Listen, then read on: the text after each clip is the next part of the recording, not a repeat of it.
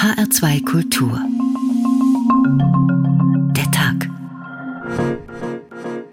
Mit Karin Fuhrmann. Guten Tag. Always look on the bright side of life. Also ich kann es bis jetzt noch nicht einschätzen. Always look on the light side of life. Ich glaube nicht, dass es katastrophal war. Ich bin noch ein bisschen nervös vom Schreiben, aber ich glaube, es lief ganz gut. Es war ohne Mund-Nasen-Bedeckung und äh, das, denke ich, hat das Ganze etwas zwangloser gemacht. Das Abitur ist strikt.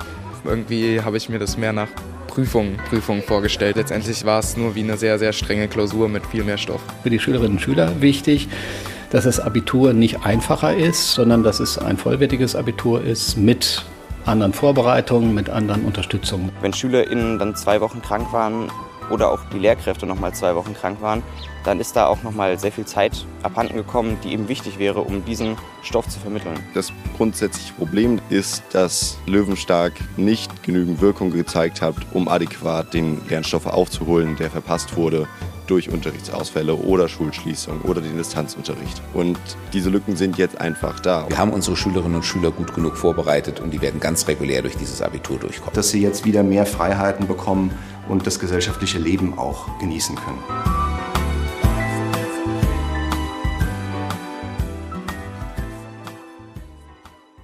Es ist wieder soweit. Mutmachende große Plakate prangen an den Eingangsportalen der Schulen. Mut brauchen die rund 20.000 hessischen Abiturienten und Abiturientinnen in diesem Jahr, wie wohl alle, die in Abschlussprüfungen gehen. Aber haben sie auch sonst alles, was sie brauchen? Zum dritten Mal wird ein Corona-Abitur abgelegt. Zwei ganze Jahre mit unstetem Schulbetrieb liegen hinter diesem Jahrgang. Homeschooling, Wechselunterricht, digitaler Unterricht oder gar kein Unterricht. Wie kommen die Schüler und Schülerinnen, die in diesem Jahr die Schule abschließen, damit klar? Und wie treten sie aus der Schule heraus? Als Dünnbrettbohrer mit Wissenslücken und dem Label Corona-Generation? Oder gestellt durch die Flexibilität, die ihnen abverlangt wurde und digital fit wie noch keine Generation vor ihnen? Das wollen wir uns genauer anschauen unter dem Titel Ein guter Jahrgang, Abi 22. Als in der letzten Woche die schriftlichen Abiturprüfungen begannen, hat sich meine Kollegin Kollegin Anna Vogel an einer Schule in Bensheim angeschaut, wie dieser Jahrgang aus den ersten Prüfungen heraustritt. Deutsch stand auf dem Prüfungsplan. Bunte Plakate vor dem Goethe-Gymnasium in Bensheim sollen den Abiturienten Mut machen. Hinter einer Glastür mit dem Schild Abiturprüfung bitte Ruhe schreiben hier rund 30 Schüler ihr Deutsch-Abitur. Nach fast fünf Stunden Kopfzerbrechen über Goethes Faust ist Emma eine der ersten, die um kurz vor 14 Uhr durch diese Tür nach draußen kommt. Ich bin noch ein bisschen nervös vom Schreiben, äh, aber ich glaube, es lief ganz gut, ja. Also vom Aufgabentyp her war es genauso, wie ich es erwartet hatte. Und es kam auch genau die Lektüre dran, für die ich, auf die ich gehofft habe. Und von daher hat es ganz gut gepasst, ja. Kurz nach ihr kommen auch Pascal und Joscha nach draußen.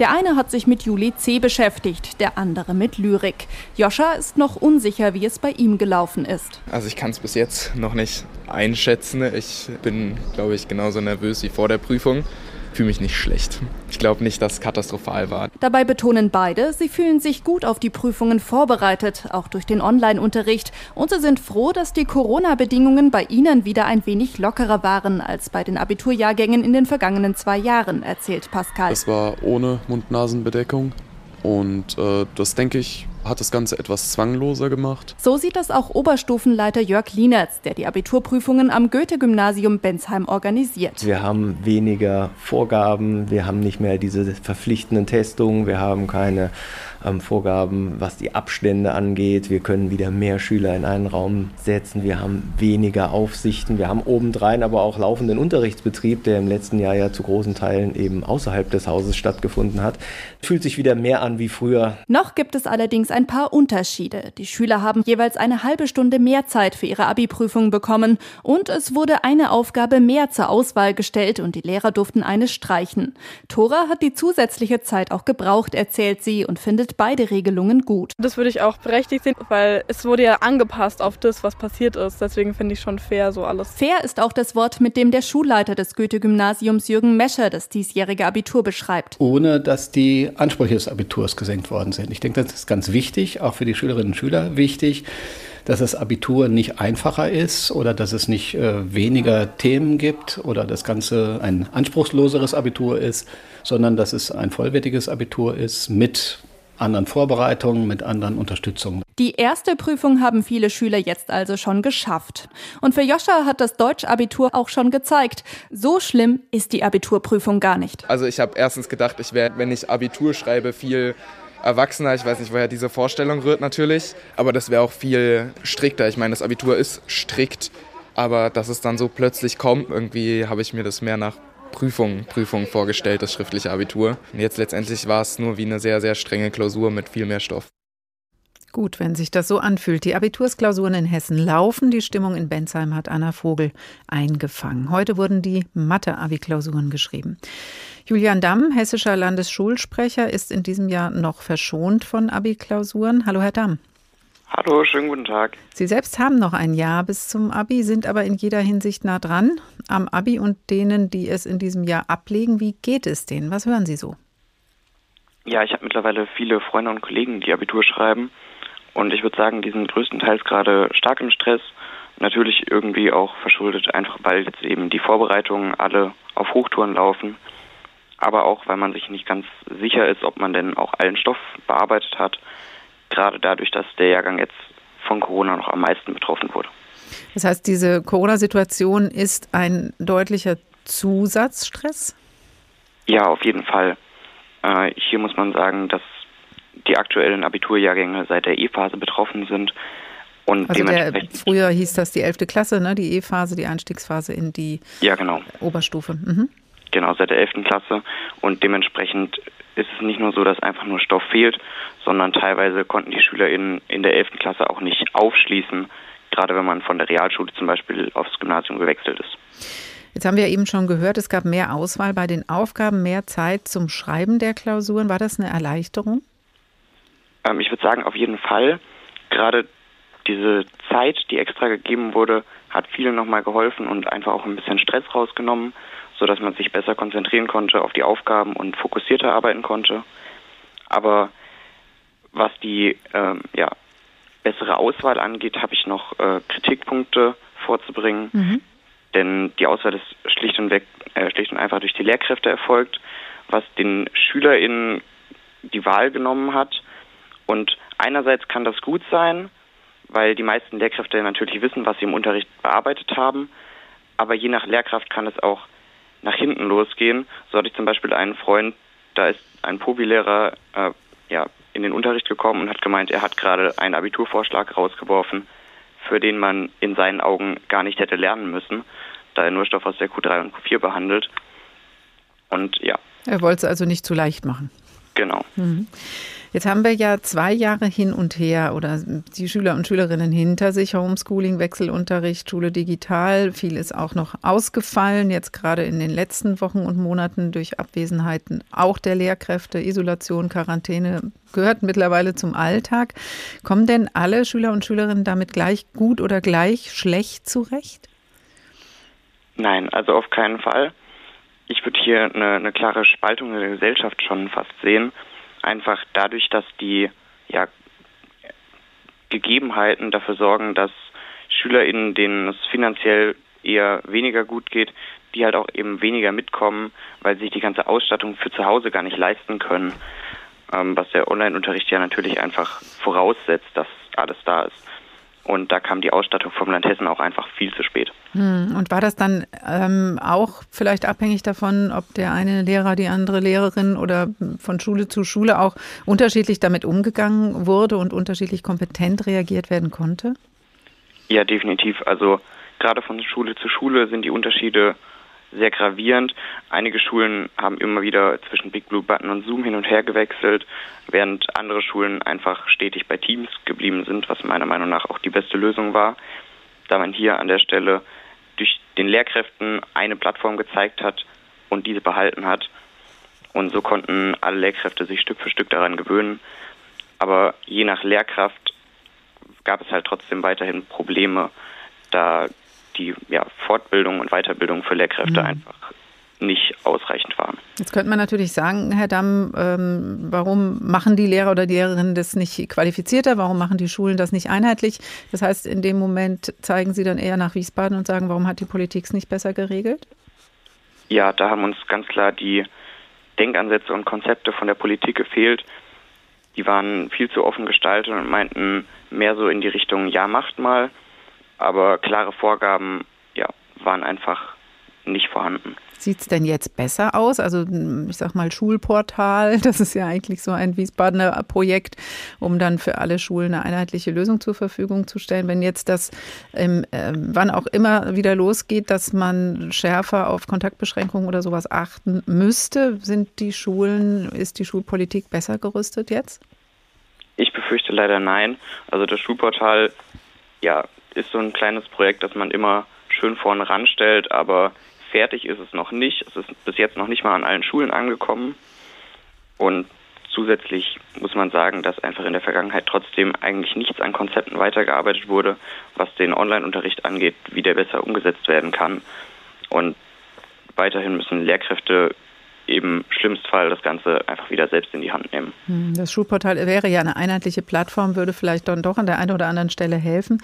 Jetzt ist für Sie, Herr Damm, noch ein Jahr Frist. Also Sie schreiben dann im nächsten Jahr Ihr Abi. Auf was hoffen Sie für sich und andere, die das in einem Jahr vor sich haben? Ich hoffe natürlich, dass die Pandemie so schnell wie möglich größtenteils vorbeigeht. Ja, da sind wir alle dabei, glaube ich. Ja. Da drücken wir die Daumen. Und von der Schulpolitik her? Ähm, definitiv, dass man sich besser darauf vorbereitet und auch die Lehrkräfte besser darauf vorbereitet, was im nächsten Jahr ja kommen könnte, sodass man eben nicht wieder ins kalte Wasser geworfen wird. Sagt Julian Damm, Landesschulsprecher in Hessen und nächstes Jahr dann dran mit dem Abi. Vielen Dank. Ein guter Jahrgang, Abi 22, der Tag in H2 Kultur. Die Abi-Feier folgt natürlich auf die Abi-Prüfung. Das offizielle Feiern der Hochschulreife wird mittlerweile, wenn nicht gerade Pandemie ist, ja gerne zum Abi-Ball ausgeweitet. Auch im Roman von Wladimir Tendriakow, Die Nacht nach der Entlassung, werden die Absolventen gefeiert. Wie alljährlich begann das Fest programmgemäß. Direktor Ivan Ignatjewitsch hielt seine pathetische Ansprache.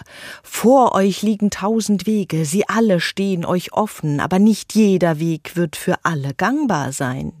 Iwan Ignatjewitsch nahm sich die Absolventen wie gewöhnlich in der Reihenfolge ihrer Schulerfolge vor. Als erste kam die unvergleichliche Julia Studjontseva, die vom ersten Schultag an allen anderen weit überlegen gewesen war. Sie wird jedem Institut unseres Landes zur Zierde gereichen. Ihr folgte die kleine Kohorte der namentlich aufgerufenen, zweifellos Begabten. Jeder wurde seinen Verdiensten entsprechend gelobt.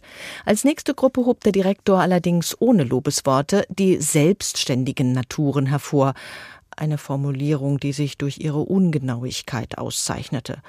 Und schließlich kam er zu den übrigen. Sie blieben namentlich ungenannt, denen die Schule alles Gute und Erfolg im Leben wünscht. Juletschka, die Anführerin ihrer Mitschüler zu den ersehnten Tausend Wegen, war als Rednerin für die Laudatio ausersehen. Wer, wenn nicht sie, hatte der Schule zu danken für all die mit ihrer Hilfe erworbenen reichen Kenntnisse, für die zehnjährige intensive Betreuung, für die unlösliche Verbundenheit mit der Schule, die alle mit so großer Wärme erfüllte. Sie erhob sich von ihrem Platz, ging nach vorn zum Präsidiumstisch. Das zart geformte Gesicht trug wie immer jenen Ausdruck strenger Besorgtheit, der selbst für einen Erwachsenen zu streng war. Sie ging hoch aufgerichtet. In ihrer Kopfhaltung lag bescheidener Stolz. Mir wurde die Ehre zuteil, eine Rede zu halten. Ich werde sprechen, aber über mich, ausschließlich über mich. Diese Erklärung von der sich nie irrenden, nie Fehler begehenden Klassenbesten kategorisch ausgesprochen, erstaunte und beunruhigte niemanden. Der Direktor lächelte ermunternd, nickte zufrieden und setzte sich auf seinem Stuhl bequem zurecht. Wovon sollte sie schon sprechen wollen, außer von Dankbarkeit? Sie, die in der Schule nur Lob geerntet hatte, nur Bewunderung. Die Gesichter der Mitschüler zeigten daher auch bloß das übliche, pflichtschuldige, höflich gelangweilte Interesse. Und gleich hören wir die Rede auf der Abi-Feier bei Wladimir Tendriakow, HR2 der Tag. Was in den Schulen passiert, hat viel mit politischen Entscheidungen zu tun, war eben schon hörbar. Nicht nur die Frage, ob Präsenzunterricht möglich und nötig ist, wird immer wieder für Hessen in Wiesbaden entschieden, sondern auch in jedem Frühjahr die Frage, wie die Abiturprüfungen angepasst werden können an die aktuellen Pandemie- und veränderten Lernbedingungen.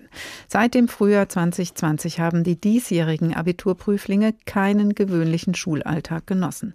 Wie darauf politisch in diesem Jahr reagiert wurde, hat sich Andreas Meyer-Feist zu Beginn der schriftlichen Abiturprüfungen angeschaut. Sie stehen zusammen, sie machen sich gegenseitig Mut, aber die meisten sehen ziemlich gelassen aus. Abiturientinnen und Abiturienten der Otto-Hahn-Schule in Hanau. Einige müssen sofort rein, einige haben noch Zeit. Viele fragen sich, habe ich das wirklich alles drauf? Schule in der Pandemie, das war oft eine ziemlich einsame Angelegenheit. Lernen seltener in der Klasse und wenn dann nicht mit allen zusammen, sehr oft aber auch alleine daheim. Nicht jeder fand das schlecht. Tatsächlich angenehmer, weniger ähm, sozialer Druck in der Klasse, das fand ich ganz gut. Ich hatte auch eine Lehrerin, die das wunderbar hinbekommen hat, eine sehr medienkompetente Lehrerin. Es gab Zeiten, da waren wir komplett im Homeschooling, bedeutet, wir waren wirklich nur zu Hause, aber auch zwischenzeitlich hatten wir teilweise das Konzept, dass wir in zwei Gruppen aufgeteilt waren und irgendwie gleichzeitig in zwei Räumen unterrichtet werden mussten. Und es macht einen natürlich schon nervös, dass man dann sagt, okay, habe ich wirklich alles mitbekommen, was die andere Gruppe jetzt auch mitbekommen hat? Sind wir auf dem Stand, auf dem wir eigentlich auch sein sollten, wenn wir zum Beispiel in einem Raum normal unterrichtet worden wären? Auch Hessens Kultusminister Alexander Lorz sieht diese Probleme.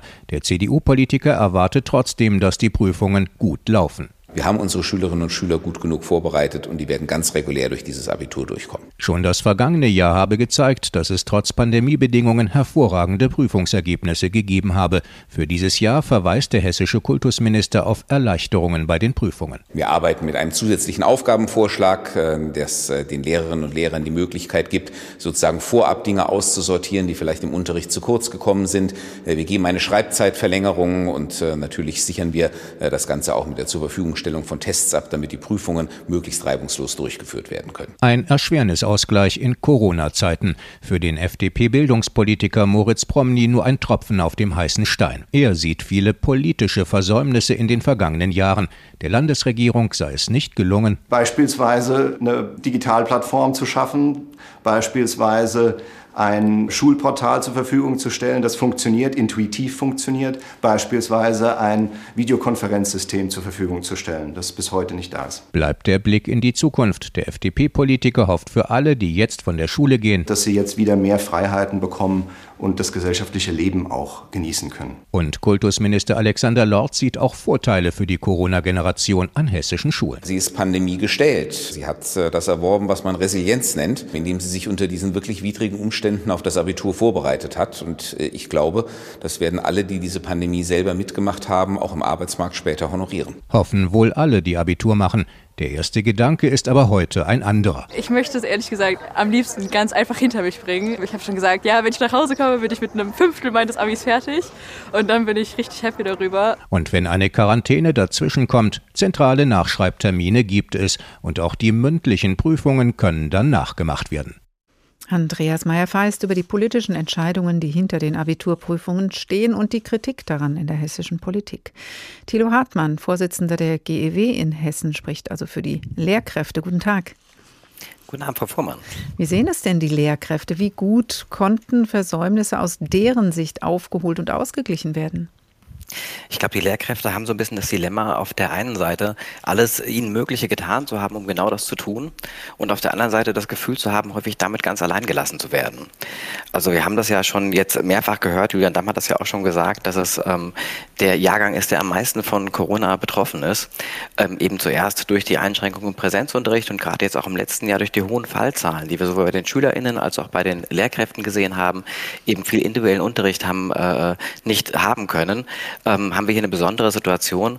Und ich finde schon, dass man da anders hätte darauf reagieren müssen von Seiten der Politik. Hm. Jetzt haben wir aber auch vom Schulsprecher gehört, dass es manchmal sehr von den Lehrkräften abhing, wo und ob Unterricht zum Beispiel oder wie und ob Unterricht äh, digital stattfinden konnte und wie gut der dann war. Haben sich also auch vielleicht nicht alle Lehrkräfte gleichermaßen darauf eingelassen, dass da jetzt eine neue Situation ist? Also ich fände es ein bisschen einfach, das jetzt an einzelnen Lehrkräften festzumachen. Wir müssen, glaube ich, erstmal festhalten, dass wir vor zwei Jahren alle ähm, von dieser Situation überrascht wurden und die Schulen bei Null angefangen haben, was den digitalen ähm, Support angeht, zumindest die allermeisten Schulen. Es gab äh, wenig bis gar keine Erfahrung mit ähm, so Videokonferenzsystemen und eine Idee, wie Unterricht funktionieren kann außerhalb von Präsenz. Ähm, ich denke, wir haben an den Schulen mit den zu uns Verfügung stehenden Mitteln, viele Lehrkräfte, viele Kolleginnen haben sich da äh, in, auf den Weg gemacht und selbst für sich gute Lösungen gefunden. Und das ist im Großen und Ganzen, denke ich, auch sehr gut gelungen.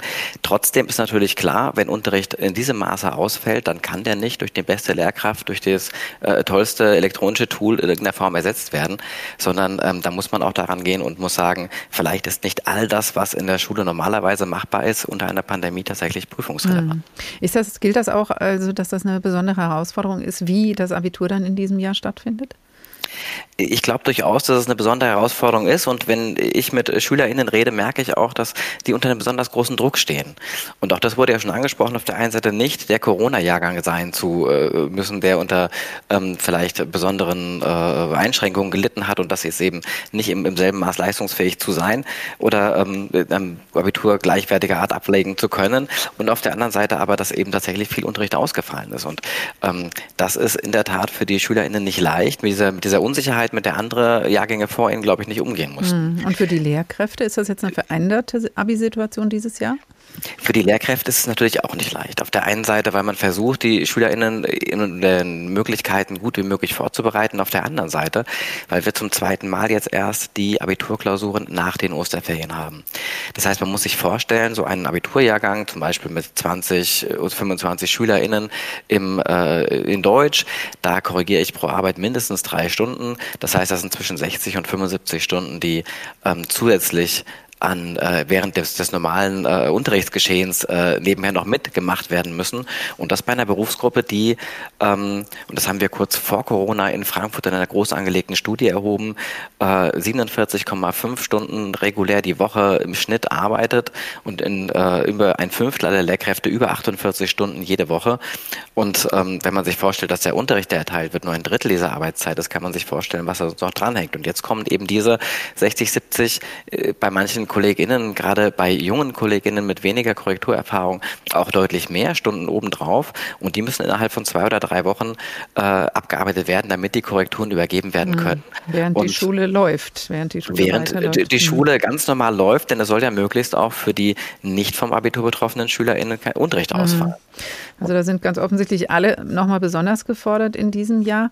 Nochmal zurück zu dem Lernen in der Pandemie, von, der ja, von dem ja dieser Jahrgang besonders betroffen war. Für einen Schlüssel ähm, in dieser Situation wurde ja die Digitalisierung an den Schulen immer wieder auch hochgehalten. Schon vor der Pandemie 2018, ich habe es nochmal nachgeschaut und war dann doch ein bisschen erstaunt, wurde das Programm Digitalpakt Schule aufgelegt, weil genau dieser Bedarf, Digitalisierung muss an den Schulen vorangetrieben werden, schon vor der Pandemie durchaus bekannt war. Wie, geht, wie gut geht denn das jetzt voran? Die GEW hat gerade eine aktuelle Studie dazu vorgelegt. Genau, das haben wir uns auch gefragt. Wie gut geht Digitalisierung in Deutschland äh, in, über die Ländergrenzen auch hinweg, die ja im Kultusbereich die Hoheit haben? Und wir müssen sagen, dass was in allen Ländern ungefähr gleich schlecht aussieht. Wir haben also eigentlich ja mehrere Digitalpakte gehabt in der Zwischenzeit. Was ganz gut funktioniert hat, ist tatsächlich die Ausstattung von SchülerInnen mit äh, Leihgeräten, damit sie am digitalen Unterricht teilnehmen konnten. Was äh, nur sehr schleppend funktioniert hat, ist dann auch die Lehrkräfte mit Geräten auszustatten, die auch noch nicht dienstliche Endgeräte sind, sondern tatsächlich nur gedacht waren, für den Pandemiefall ähm, im, in den Distanzunterricht damit zu machen zu können. Und was in der Tat auch sehr schleppend läuft, ist die äh, Ausstattung von Schulräumen mit dem äh, digitalen Equipment und, und das ist ganz besonders äh, das große Problem der Schulen, auch mit dem Support. Denn man kann sich vorstellen, wenn äh, in einer Schule 100 Lehrkräfte und vielleicht 1000 Schüler zusammen an diesen Computern arbeiten sollen mit Schullizenzen, dann muss irgendjemand über diese über 1000 Computer ähm, einen, Blick haben, dass alles gut funktioniert, muss im Notfall reagieren können. Dieser Support hängt an den, äh, an den Schulträgern, also den Kreisen oder kreisfreien Städten. Und sie haben nicht die finanziellen Möglichkeiten, auch in diesem Maße den Support so zu gestalten, dass man äh, sehr schnell auch reagieren kann auf Probleme, die entstehen. Aber im Unterricht, wenn was nicht funktioniert, dann brauche ich eventuell sofort einen Support. Ne? Mhm. Das ist ein grundsätzliches Problem. Dazu kommt noch ein anderes Problem, was ich gerne ansprechen möchte, ähm, nämlich dass die Schule dann abhängig erstens davon ist, ob sie Lehrkräfte hat, die sich irgendwie mit Computern, mit äh, digitalen Medien auskennen und das übernehmen können. Das werden vor allem die Gymnasien, Berufsschulen, die großen Gesamtschulen vielleicht sein. Kleinere Schulen werden hier wahrscheinlich eher Probleme haben, ähm, ausreichend Leute zu finden, die auch dann sagen, ja, ich mache das, ich traue mir das zu, ich kann das. Die das dann mehr oder weniger auch ohne Entlastung nebenher eben auch mhm. noch machen. Und Natürlich ist es auch ganz abhängig davon, wo die Schule sich befindet. Wir haben ähm, in Hessen richtig gehende ähm, blinde Flecken, was das Internet angeht. Und wenn ich eine Schule mit WLAN ausleuchte, dann aber nur ein, eine Art Bindfaden habe, das, das dann mit dem Netz zu verbinden und nach dem vierten Computer, der sich einloggt, dann das System zusammenbricht, dann hilft mir auch die beste WLAN-Ausleuchtung nichts. Herr Hartmann, das klingt nach düsterer Perspektive und vielen Problemen, wenn jetzt wieder eine verschärfte Situation auftreten sollte, oder? Ich sehe tatsächlich die Schulen ähm, zwar besser ausgestattet, eben weil Lehrkräfte mittlerweile, glaube ich, was die ähm, Videokonferenzsysteme angeht, die ähm, auch die Arbeit mit dem Schulportal angeht, doch äh, wir haben sehr, sehr viel gelernt in dieser Zeit auch und können uns, glaube ich, darauf besser einstimmen, abstimmen, haben auch untereinander gelernt, auch auf anderen Arten und Wegen uns auszutauschen und uns gegenseitig äh, zu unterstützen. Was den Support vom Land Hessen angeht, allerdings muss ich Ihnen recht geben. Die für uns wirklich wichtigen Dinge, zum Beispiel das Schulportal mit einem wirklich datenschutzkonformen Videokonferenzsystem. Und ähm, der Julian Damm vorhin hat es angesprochen, Zoom, ja, das mhm. funktioniert ganz gut. Das ist natürlich aber ein, äh, Teams hat er angesprochen, das funktioniert ganz gut, ist natürlich aber auch eine Datenkrake und wir sollten uns schon überlegen, ob SchülerInnen ungefragt ihr Nutzungsverhaltung sozusagen einem eine äh, Microsoft zur Verfügung stellen, mhm. ohne dass wir eine Möglichkeit als Schule haben, das zu verhindern. Bleibt zu hoffen, dass in den nächsten Wochen und Monaten da was passiert. Thilo Hartmann, Vorsitzender der GW in Hessen, besten Dank. Ein guter Jahrgang, Abi 22, der Tag in HR2 Kultur. Noch einmal zurück zu Wladimir Tendriakov. Die Klassenbeste ist auf dieser Abi-Feier ans Pult getreten. Liebe ich die Schule? In ihrer Stimme schwang ein aufgeregter Unterton mit. Ja, ich liebe sie, liebe sie sehr, wie ein Wolfsjunges seine Höhle. Und jetzt muss ich meine Höhle verlassen, die Geborgenheit, die Sicherheit. Und vor mir sind plötzlich tausend Wege, tausend. Durch die Aula lief ein schwaches Flüstern. Welchen soll ich gehen? Diese Frage stellte sich mir schon oft, immer wieder. Ich habe sie immer wieder beiseite geschoben, mich vor ihr versteckt. Jetzt kann ich mich nicht mehr verstecken. Jetzt muss ich gehen, aber ich kann es nicht, habe es nicht gelernt, weiß nicht wohin. Die Schule hat mich gezwungen, alles, was sie wollte, zu lernen und zu wissen. Nur eins hat sie mich nicht gelehrt, selbstständig zu urteilen, zu wissen, was mir gefällt, was ich liebe, was ich selber will. Mir hat manches Spaß gemacht, anderes nicht. Und wenn etwas keinen Spaß machte, dann war es ein bisschen schwieriger. Das heißt, man musste sich etwas mehr anstrengen, um die Eins zu bekommen, die von der Schule gefordert wurde. Und ich habe der Schule gehorcht und, und ich wagte nicht, irgendetwas wirklich stark zu lieben. Jetzt schaue ich mich um und es kommt mir vor, als liebte ich nichts. Nichts außer Mama, Papa und der Schule. Tausend Wege, für mich sind sie alle gleich dunkel, ich kann sie nicht unterscheiden. Sie glauben, ich müsste glücklich sein. Mir ist schrecklich zumute, ganz schrecklich. Juletschka hielt inne, blickte unruhig mit ihren wachsamen Vogelaugen um sich und in den schweigenden Saal. Aus der Turnhalle drang das Geräusch der Bankettvorbereitungen herauf. Mehr habe ich nicht zu sagen, erklärte sie und ging mit kleinen, zuckenden Schritten auf ihren Platz zurück. So spricht die Klassenbeste auf dieser Abi-Feier bei Tendriakov, der noch, ähm, ja, dem wir noch ein bisschen weiter zuhören. Es folgt die Nacht nach der Entlassung auch hier bei uns. Gefeiert wird, wenn die Abiturienten und Abiturientinnen dann durch sind mit ihren Abschlussprüfungen. Allerspätestens danach aber stellt sich die Frage, wie geht's weiter? Und das betrifft auch die jungen Menschen, die sich mit anderen Schulabschlüssen auf dem Arbeitsmarkt umschauen. Und wer guckt dann zurück? Perspektivwechsel. Nina Michalk hat sich bei hessischen Unternehmen umgehört, wie sie die jungen Menschen wahrnehmen, die in letzter Zeit an ihre Türen klopfen. Die PISA-Studien in der Vergangenheit haben es offengelegt und zwei Jahre Corona mit Distanzunterricht an der Schule haben es nicht besser gemacht. Vor allem in Mathe, Deutsch und Rechtschreibung gibt es bei Schulabgängern immer wieder Defizite.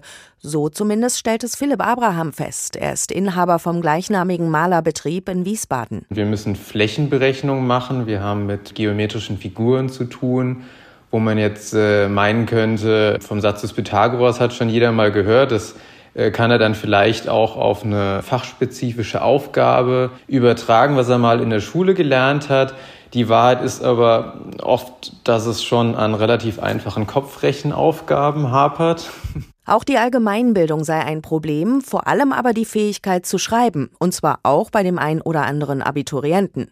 Meist fällt das beim Malerbetrieb Abraham in den Berichtsheften auf, die alle Auszubildenden führen müssen. Da legen wir ganz viel Wert darauf, dass das handschriftlich verfasst wird, dass da ganze Sätze formuliert werden, dass die Fachbegriffe wiederholt und sich damit eingeprägt werden. Und wenn wir das kontrollieren, da fällt natürlich meistens direkt auf, dass bei vielen Satzbau, Rechtschreibung, dass da doch relativ große Defizite da sind. Dennoch hat sich bei der Auswahl der Bewerbungen in den letzten Jahren einiges geändert. Motivation, Charakter und Zuverlässigkeit stehen mehr im Vordergrund, auch weil es schlicht weniger Schulabgänger gibt und der Facharbeitermangel groß ist, sagt Brigitte Scheuerle, zuständig für die Aus- und Weiterbildung bei der Industrie- und Handelskammer Frankfurt. Vor diesem Hintergrund sind unsere IHK-Unternehmen gewillt, auch äh, junge Leute aufzunehmen, die von den Kenntnissen her nicht perfekt sind. Allerdings sollten sie unbedingt bei diesen sozialen Kompetenzen etwas mitbringen, nämlich Spaß, Neugier, Freude und Biss und Lust darauf, diese Ausbildung zu lernen. Auch deshalb ist die IHK dazu übergegangen, neben den klassischen Bewerbungsverfahren Speed-Datings mit Firmen anzubieten. Das sind Veranstaltungen, wo junge Leute auftreten können, mit ihrer Persönlichkeit überzeugen können und sozusagen erstmal mit ihrem äh, Interesse, mit ihrer Motivation punkten können.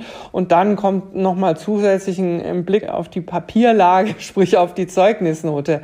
Genau das bestätigt aus der Arbeitgeberperspektive Corinne Koprian. Sie ist für die Aus- und Weiterbildung bei Kamax zuständig, einem internationalen Schraubenzulieferer für die Autoindustrie mit Sitz in Homberg-Ohm. Wenn jemand vielleicht hobbymäßig mit dem Papa, Onkel, Mama, wem auch immer zusammen ein bisschen schraubt, wir machen normalerweise auch so einen Rundgang bei uns in der Lehrwerkstatt und wenn man merkt, okay, da werden Fragen gestellt und man erkennen kann, okay, da ist ein richtig äh, starkes Interesse, dann würde ich das ja tatsächlich als wichtiger empfinden als jetzt das perfekte Zeugnis. Schwächen in bestimmten Bereichen, sagt Koprian, würden firmenintern nachgeschult. Viel wichtiger sei es, Schülerinnen und Schülern vor ihrem Abschluss Orientierung zu geben, vor allem durch Praktika. Ist das ein Beruf, den ich mir vorstellen kann? Kann ich mir die Tätigkeit vorstellen? Also das sind jetzt keine direkten Inhalte aus dem Unterricht, sondern eben eher dieses Reinschnuppern, Vorbereiten, was könnte ich mal machen nach der Schule. Gerade diese Praktika sind in den letzten zwei Corona-Schuljahren aber ausgefallen, genauso wie schulinterne Berufsberatung und Firmenbesuche. Neben der Lernlücken gibt es auch da nun einiges nachzuholen. Wir nehmen alles. So klingt es fast, was Nina Michalk bei den hessischen Ausbildungsbetrieben zu hören bekommen hat. Dr. Marco Neumann, stellvertretender Leiter Struktur und Steuerung des Bildungswesens am Leibniz-Institut für Bildungsforschung und Bildungsinformation, kurz DIPF. Guten Tag, Herr Neumann. Schönen guten Tag. Ihre Tochter schreibt auch gerade Abi. Beruhigt Sie diese Botschaft, die wir gerade gehört haben? Eigentlich haben alle eine Chance auf dem Arbeitsmarkt? Grundsätzlich ist die Situation ja schon angespannt. Also von der ähm, Arbeitgeberseite wird ja immer wieder beklagt, dass das Vorwissen, was die Schülerinnen und Schüler mitbringen, äh, zu gering ist. Das könnte jetzt beruhigen, dass man sagt, ja, dann finden sich ja gute Perspektiven, aber unterm Strich müssen ja beide Seiten damit glücklich werden. Von daher ist es also jetzt nicht nur eine erfreuliche Nachricht, dass diese Klagen da sind, aber man darf auch nicht vergessen, diese Klagen, die gibt es jetzt nicht erst seit zwei, drei oder fünf Jahren, sondern die Abnehmer von Betrieben oder auch Hochschulen, die klagen schon sehr, sehr lange. Jetzt erleben Sie es als Vater und als Forscher. Und wie schätzen Sie das jetzt, wenn Sie beides zusammennehmen, ein? Könnten die Schulen noch besser auf die aktuellen Herausforderungen reagieren? Ja, sicherlich. Da ist immer Luft nach oben. Ich gehe grundsätzlich davon aber aus, dass wir auch nicht vergessen dürfen, dass also auch viele erfolgreiche Bildungsverläufe nach wie vor sich vollziehen. Also es ist jetzt nicht nur, dass wir jetzt nur prekäre oder riskante Lagen haben, aber es ist an vielen Stellen noch mehr möglich. Und ich fand jetzt das, was jetzt, was jetzt auch in, in, in dem Beitrag zum Ausdruck kam, also jetzt nicht nur Faktenwissen oder bestimmte Kompetenzen, sondern vor allen Dingen auch Faktoren wie Interesse, Motivation, einfach auch äh, zu wissen, was möchte ich, in welchem Bereich möchte ich mich einbringen. Da ist sicherlich noch sehr viel Luft nach oben. Da sind wir doch praktisch in einer Tradition verfangen, die viel, viel stärker auf Wissen und Kompetenzen aus ist. Aber auch andere Bereiche wie Berufsorientierung äh, sind eben zentral.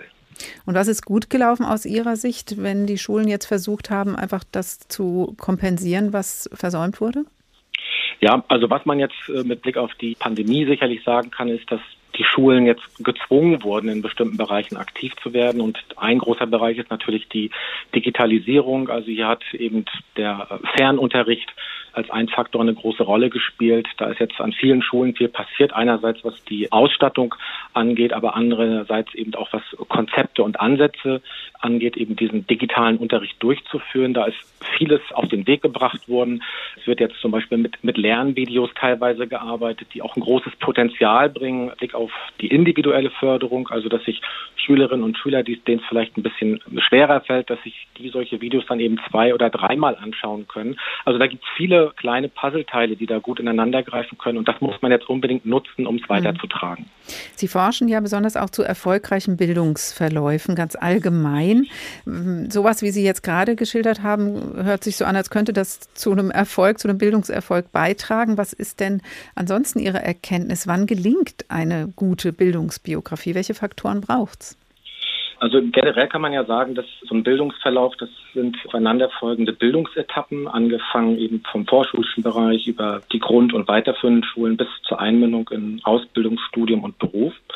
Und gelingende Bildungsverläufe sind dadurch gekennzeichnet, dass halt in jeder Etappe letztlich das, das Rüstzeug für die Bewältigung des nächsten, der nächsten Etappe dort erworben und äh, vermittelt wird. Und Dabei kommt es eben wirklich darauf an, nicht nur fachliches Wissen und Kompetenzen dort zu vermitteln, sondern eben auch Ausprägungen wie Interesse, Studien und Berufswünsche. Das sind also ganz, ganz wichtige Faktoren, um auch den Übergang dann in die Berufswelt zu vollziehen. Und da lassen sich sicherlich noch viele Angebote ausbauen, die genau darauf ihren Fokus legen. Mhm. Jetzt ist ja gerade überhaupt Schulentwicklung im Moment auch ein bisschen auf der Strecke geblieben, weil es erstmal darum ging, diese besondere Corona-Situation zu managen.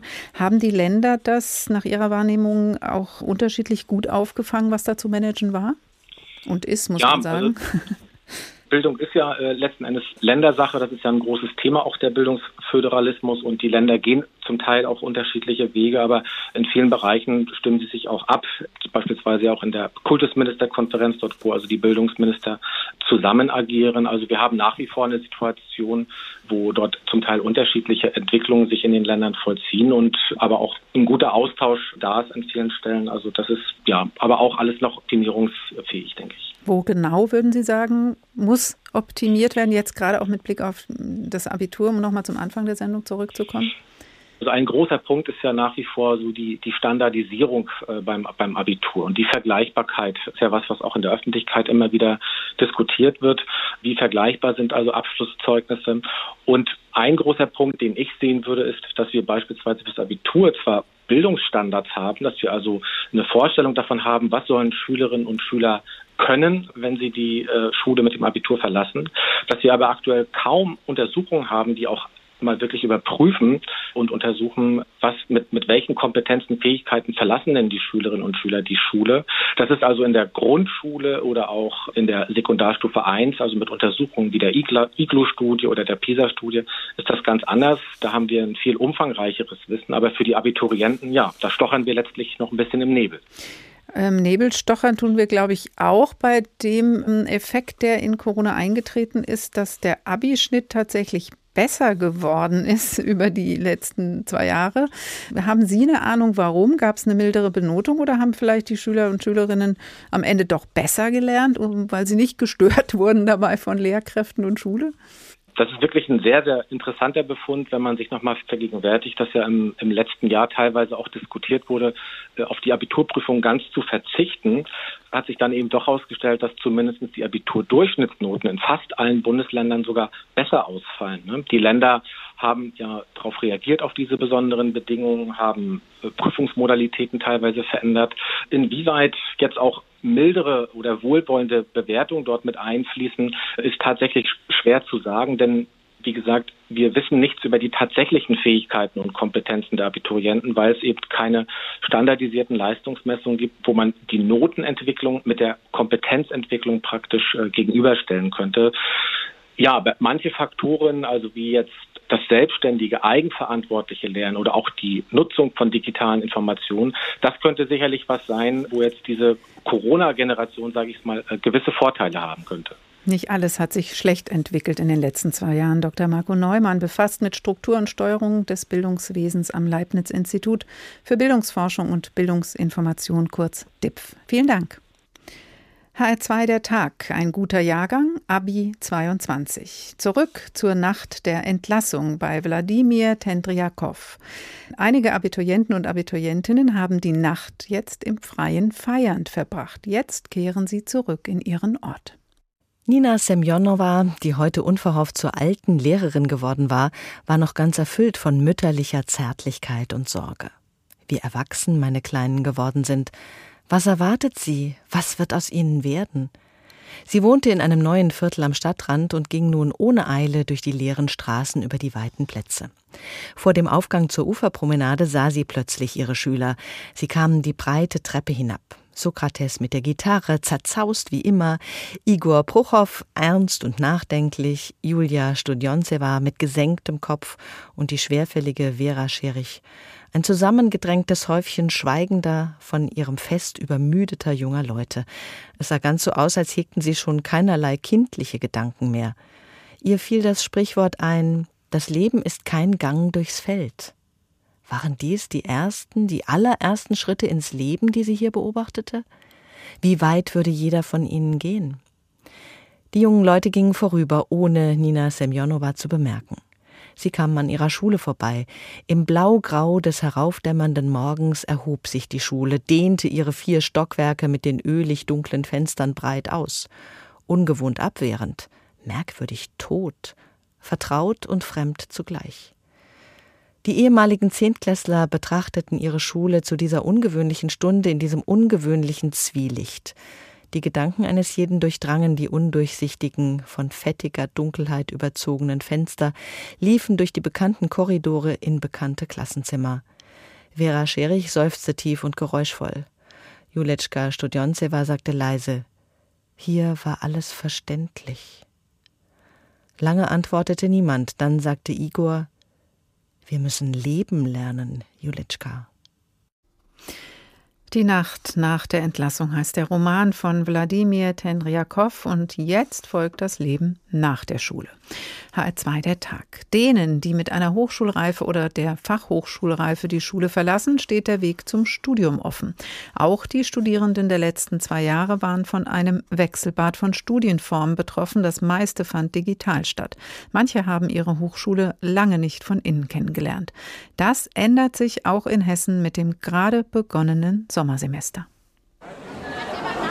Es ist wieder richtig Leben in der Bude. In der Aula der University of Applied Sciences in Frankfurt tummeln sich die Erstis, also die Erstsemester, zwischen den Informationsständen. Sie sind hier die Ersten seit zweieinhalb Jahren, die eine Einführungswoche komplett in Präsenz haben. Sie freuen sich vor allem auf einen Programmpunkt, den die älteren Semester für Sie vorbereitet haben. Am meisten freue ich mich auf die Kneipentour morgen Abend, weil man da einfach die Mitstudierenden am besten denke auch nochmal kennenlernt. Das ist nochmal was anderes als jetzt hier im geschlossenen Raum. Wir gehen nachher noch zusammen ein bisschen durch die Stadt und morgen gibt es so eine Kneipentour und so. Also es ist ja auch ein schönes Programm, auch so nicht ähm, studiumsbezogen. Die Kneipentour ist natürlich cool. Ja, morgen Abend äh, gibt es eine Kneipentour. Das wird super. Viele Studierende, die während der Pandemie ihr Studium angefangen haben, hatten keine Einführungswoche in Präsenz und damit auch keine Kneipentour. Das nachzuholen ist schwer, aber es gibt eine Lösung einfach als Tutorin mitmachen. So macht es Resorta Mustafa, wobei Tutorin sein gar nicht so leicht ist, wenn man den Campus selbst noch gar nicht so richtig kennt. Zum Beispiel die Campusführung habe ich gar keinen Plan, weiß ich nicht so richtig, wie das läuft. Muss ich mir jetzt auch noch schnell aneignen für die drei Tage. Oder auch die ganzen ähm, Veranstaltungen, Infomärkte, die ja jetzt auch bei uns im Gebäude 1 gehalten werden. Das kenne ich alles so gar nicht. Dementsprechend ähm, ja, bin ich gespannt. Ich lerne genauso viel wie die Erstis eigentlich. Resorta hat drei Semester Wirtschaftsrecht studiert, die Uni aber kaum von innen gesehen. Dementsprechend hat man sich die letzten paar Semester oder auch Jahre ziemlich arbeitslos gefühlt und auch total abgeschottet, ständig in seinen vier Wänden halt eben. Und äh, dementsprechend freue ich mich halt, weil ich das Gefühl habe, dass ich wirklich wieder Struktur in den Alltag bekomme. Ich bin wieder unter Menschen, so als Gesellschaftsziel. Ich brauche die Gesellschaft, ich brauche diesen Austausch. Also ich bin super motiviert. Einen klitzekleinen Wermutstropfen gibt es bei der Umstellung aber, sagt Architekturstudentin Ning Yang. Sie hat bisher fünf Semester Online- und Hybridstudium hinter sich. Zu Hause konnte ich mir die Zeiten besser einteilen. Ähm, der Nachteil jetzt an Präsenzlehre ist es, dass man an bestimmten Zeiten angebunden ist, dass man um 8 Uhr an der Hochschule sein muss. Das wäre so mein Bedenken.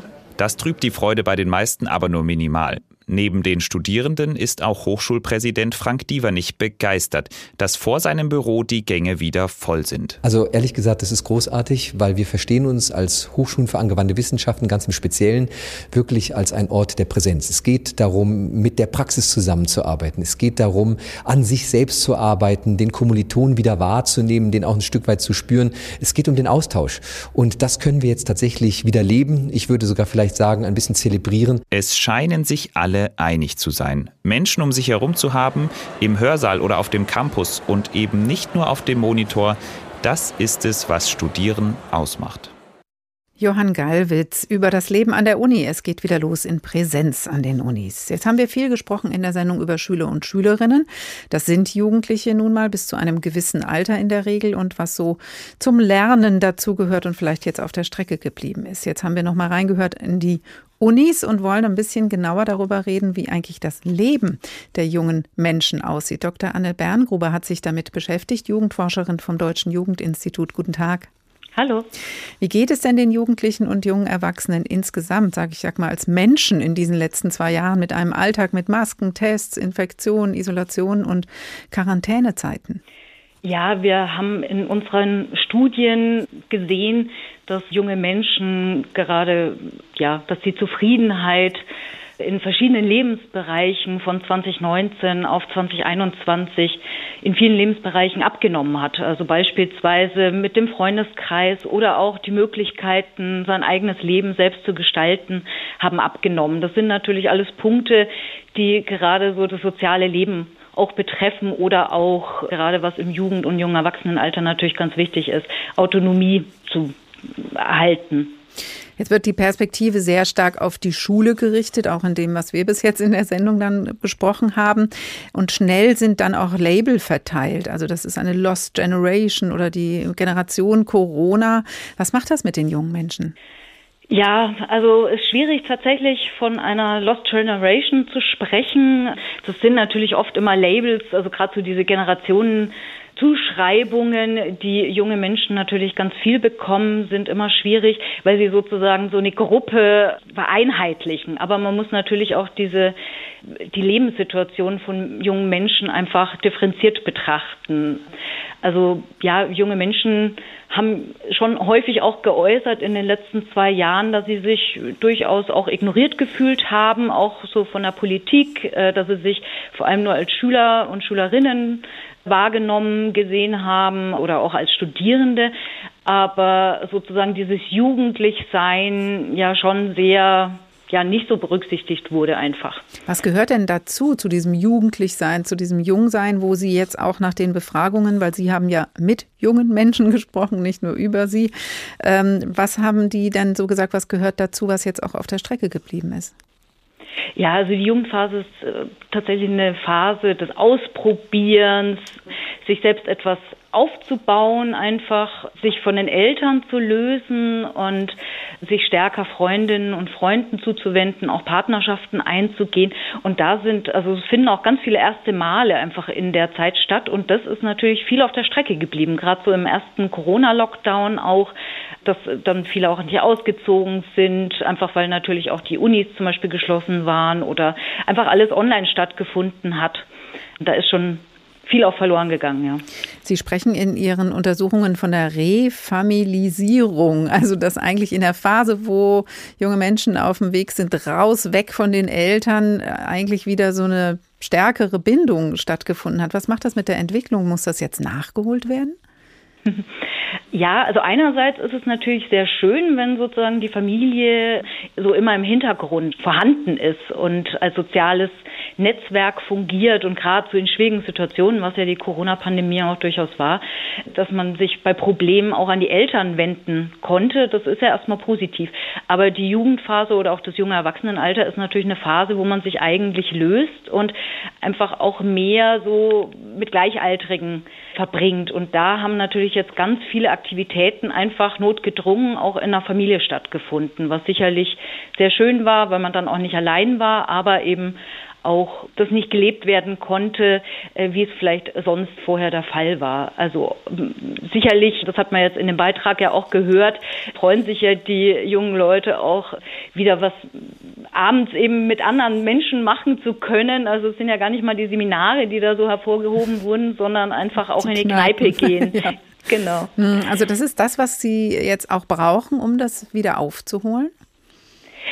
Ja, also es wurde ja in der Pandemie tatsächlich immer so ein bisschen abgetan, so als Jammern und so, aber es ist einfach dieses also Kontakt halten war ja möglich über soziale, digitale Netzwerke, über Messenger und so weiter. Aber dieses Aufbauen von Freundschaftsbeziehungen, das war natürlich sehr eingeschränkt nur möglich oder immer nur vereinzelt mit einzelnen Personen. Also, und das ist sicher, ob das jetzt die Kneipe ist oder nochmal bei einer anderen Freizeitaktivität beim Sport oder sonst was, das mhm. ist jetzt sicher wichtig, ja. Und auch Schulfahrten, Freizeiten sind ja fast komplett weggefallen. Ja, ganz genau. Also gerade so diese Gruppenaktivitäten, die waren ja nicht möglich und das gehört natürlich schon auch dazu. Also gerade in der Schulzeit ist es ja nicht nur ein Lernort, sondern auch ein Lebensort und das ist schon wichtig, dass das jetzt auch nachgeholt werden kann, weil das natürlich auch den Zusammenhalt auch stärkt von einer Klasse beispielsweise. Aber diese Generation hat tatsächlich eine Krise erlebt, wie viele Generationen davor nicht. Kann das die auch krisenfester machen? Ja, also es wird ja ganz stark auch immer auf diese Defizitperspektive und so eine problematisierende Perspektive eingegangen, eben was jetzt vorhin auch mit Lost Generation angesprochen war. Die Jugendlichen oder die meisten Jugendlichen werden sicher auch aus dieser Krise gestärkt herauskommen. Sagt Dr. Anne Berngruber, Jugendforscherin vom Deutschen Jugendinstitut. Ganz herzlichen Dank.